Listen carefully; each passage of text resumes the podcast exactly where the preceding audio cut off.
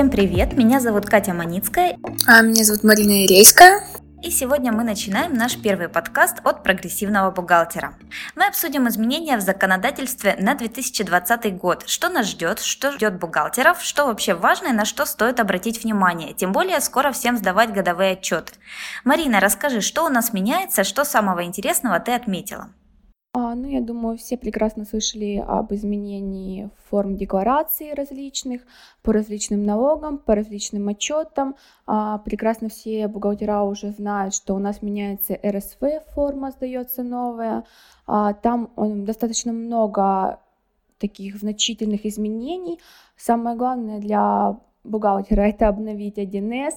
Все-таки а, ну, либо бухгалтерия, либо зарплата, смотря откуда вы сдаете отчетность. Главное, чтобы она была новых релизов, чтобы отчетность у вас автоматически обновилась, и вы сдали уже правильную новую отчетность в новом году, чтобы не возникло у вас с этим никаких проблем.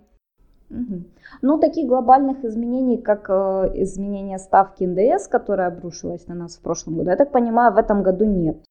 Ну, по налогам, да, таких изменений нас не ждет. Да, есть, э, например, отмена ЕНВД, которая все-таки очень сильно сказалась на предпринимателях. А, да, будет тяжеловато переходить, искать какую-то новую систему налогообложения, но думаю, что можно с этим справиться, тем более законодательство сейчас предлагает другие упрощенные формы вместо ЕНВД. Поэтому, конечно, как составка не будет, но свои изменения тоже есть. А ЕНВД вообще для всех отменяют? А, ну, в скором времени, да, ЕНВД вообще уходит у нас. Пока что в 2020 году оно еще продолжает действовать. Отменяется оно у нас только для товаров, которые подлежат обязательной маркировке. Вот, но в 2021 года уже ЕНВД у нас сходит на нет, поэтому желательно уже сейчас переходить, искать другую систему налогообложения. Угу. А что, кстати, у нас по спецрежимам? ЕНВД отменяют, а что с патентом?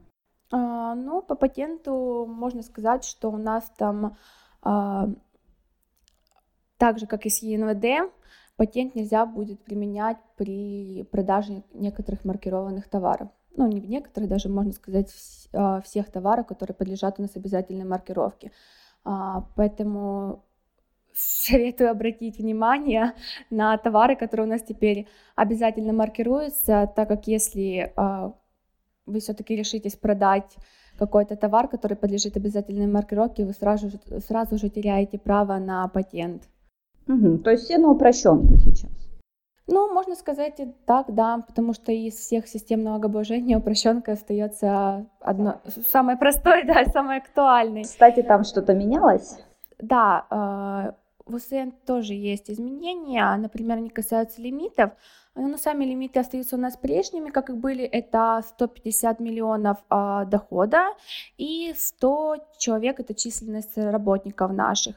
Но теперь как бы вы имеете право превысить этот лимит на 50 миллионов рублей, либо же превысить его на 30 человек ваших работников. То есть раньше, если вы превышаете чуть-чуть, выходите за лимит, то все, вы уже теряете право на УСН. Сейчас же у вас просто изменится ставка налога. Теперь, если вы превысили лимит, то есть э, в рамках этих 50 миллионов, либо в рамках 30 человек, то э, просто у вас будет новый налог. Это 8% вместо 6 на УСН доходы или 20% вместо 15 при УСН доходы минус расходы. А, также еще хотела вот как раз-таки насчет ЕНВД, а, более легкого режима, обратить внимание, что законодатели сейчас рассматривают а, новый режим, он называется УСН онлайн. Вот, рассмотрение его на 2020 год запланировано. А, в чем суть? Если вы применяете кассу, то вы можете пользоваться этим режимом. А, эта категория налогоплательщиков не будет подавать декларацию по УСН. И кроме отмены декларации, также на этом режиме планируется отмена книги учетов для этой категории налогоплательщиков. Поэтому тем, кто пострадал от отмены ЕНВД, можно будет рассмотреть вот новый режим по УСН. И тем, кто пострадал от онлайн-касс, наконец-то будет какая-то от них польза, да? Что все, онлайн-касса. То есть онлайн-касса буквально будет за тебя сама считать все, что ты продаешь ты туда вносишь не только продажи, вообще все, все свои расходы, и она буквально сдает за тебя декларацию. Да, можно так сказать, что это как самозанятыми. Угу. А, кстати, а что с самозанятыми? А, по самозанятым а, сейчас недавно, вот буквально в декабре, президент подписал закон, где еще больше регионов также наступает в этот проект по самозанятым. А, Ростовская область тоже входит в число этих регионов. А, там все как и прежде, как и прежде, ставка налога у нас не меняется, она остается 6% доходов от юридических лиц, 4% а от физических лиц. Также мы в приложении налогоплательщик фиксирует свой доход, сразу, можно сказать, чек уходит в налоговую, все, то есть не нужно сдавать также никаких деклараций и так далее. В принципе, УСН онлайн чем-то похож на самозанятых какой-то степени. Круто, спасибо. А что насчет НДФЛ? Там вроде сроки переносили по сдаче годовых отчетов. Да, по НДФЛ э, несомненно перенесение сроков стало одной из главных новостей. А, так, теперь с 1 января 2020 года у нас новый срок для 6 НДФЛ и для справок 2 НДФЛ. Перенесли у нас на 1 марта. А, сроки сдачи расчета по 6 НДФЛ за первый квартал полугодия и 9 месяцев, они у нас остаются пока что прежними. Ну, вообще, я слышала, ходили слухи, что 2 НДФЛ хотят отменить вообще.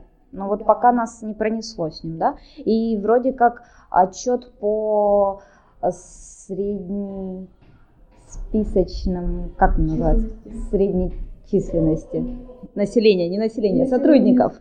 Да, его тоже хотят отменять. Не в курсе? Об этом уже нужно будет в 2020 году, потому что пока что в таких глобальных планах изменений не было. Вот отмена декларации по 4 НДФ это уже а, сто процентов, то есть 2020 года она у нас отменяется. Насчет еще а, отмен по сдаче отчетности могу уточнить, что в 2020 году уже у нас отменится декларации по транспортному налогу и по налогу на имущество у нас их не будет. А, вот. За 2019 год они у нас даются как и прежде. Ну, такая тенденция радует, потому что как-то все только добавляли, добавляли отчеты, наконец-то хоть что-то начали отменять. Приятно. А, кстати, про НДФЛ для физлиц, там же расширили перечень выплат, которые не облагаются НДФЛ. Я там увидела, что даже выплаты почетным донорам теперь не облагаются. А они, между прочим, а, больше 14 тысяч в год. Такой неплохой способ заработать. Ты когда-нибудь сдавала вот кровь как донор? Было у меня один раз такое в моей практике. Я, кстати, не помню там выплат, помню, что мне дали печенье. А вот и 500 рублей. А, и 500 рублей. Но я, видимо, совсем давно сдавала. Ладно, хорошо. Что еще у нас интересного есть? Пилотный проект дальше пошел по регионам, да? А, электронные книжки, кстати, очень такая крупная тенденция на следующий год. Но пока я так поняла, они только-только вот стартуют в порядке эксперимента. Ну, конечно, да, 2020 года уже с февраля будет первая волна сдачи отчетов новых. Пока что еще даже формы этих отчетов не утверждены у нас, а, нет точного понимания, как они будут выглядеть. Примерно есть у нас информация, как это будет реализовано и в 1С, как будут выглядеть эти отчеты, но а, точные релизы, которых уже будут с изменениями, а, с электронными трудовыми книжками, разработчики сообщили, что это будет только аж в 30-х числах января. Вот, пока что такая информация у нас есть. Ну да, только я сказала, что отчет отменяется, как оказалось, что на бухгалтера все равно сваливается новый отчет, вот этот самый, да, СЗВ ТД. Угу. Надо будет смотреть, изучать, как его сдавать. Но с другой стороны, повальная, повальный переход на электронные документы, это общая тенденция у государства, в принципе, сейчас э, и отчетность когда-то стала электронной, книжки электронные делают, и многие документы хотят электронными делать. Кстати, что-то в формах, э, я читала, электронных счетов фактур поменяли, УПД, да, обновили? Поменяли и обновили, да, еще в 2019 году, но просто работодатели, точнее организации могли использовать еще а старую форму в 2019 году. С 2020 года, да, а, счета фактуры УПД только по новой форме у нас будут использоваться. Хорошо. Что насчет отпускных по новым правилам? А, да, по отпускным теперь а, у нас будут фигурировать рабочие дни. До этого мы выплачивали их за три календарных дня до отпуска, а теперь у нас будут фигурировать рабочие. То есть а, это еще тоже в рассмотрении, но советую следить все-таки за этой тенденцией и смотреть в действительности, как мы должны выплачивать будем отпускные. Угу, хорошо. Но это мы вот в основном, кстати, сейчас освещаем изменения для коммерческих организаций, да?